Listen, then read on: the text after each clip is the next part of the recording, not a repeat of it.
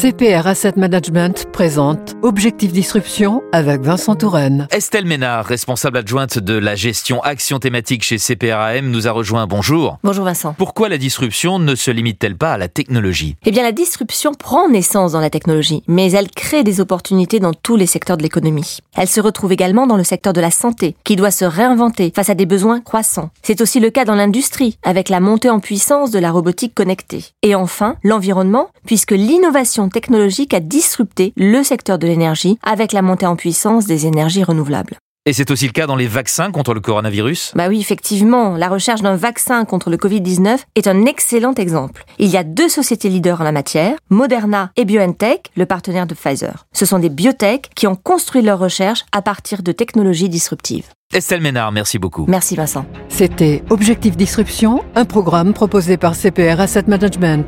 CPR Asset Management, investir, c'est aussi agir.